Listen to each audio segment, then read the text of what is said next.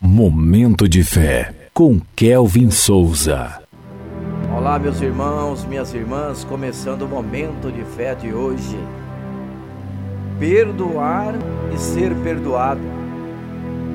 Marcos, capítulo 11, versículos 25 e 26, que diz assim a palavra: E quando estiverem orando, se tiverem alguma coisa contra alguém, perdoem-no, para que também o Pai Celestial perdoe os seus pecados.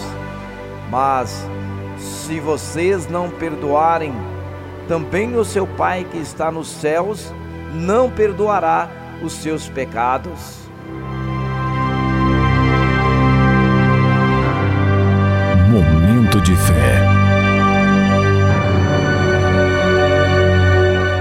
Podemos ficar magoados com pessoas do nosso convívio, mas também podemos magoar o nosso próximo.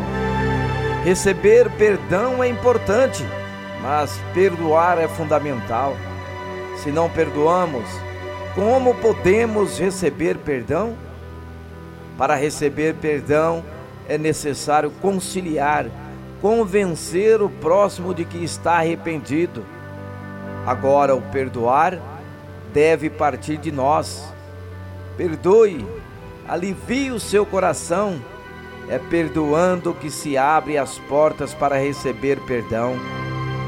Sem arrependimento não há perdão. Perdoar nos encoraja e nos liberta da mágoa. Vamos falar com Deus agora. Fale com Ele. Momento de fé.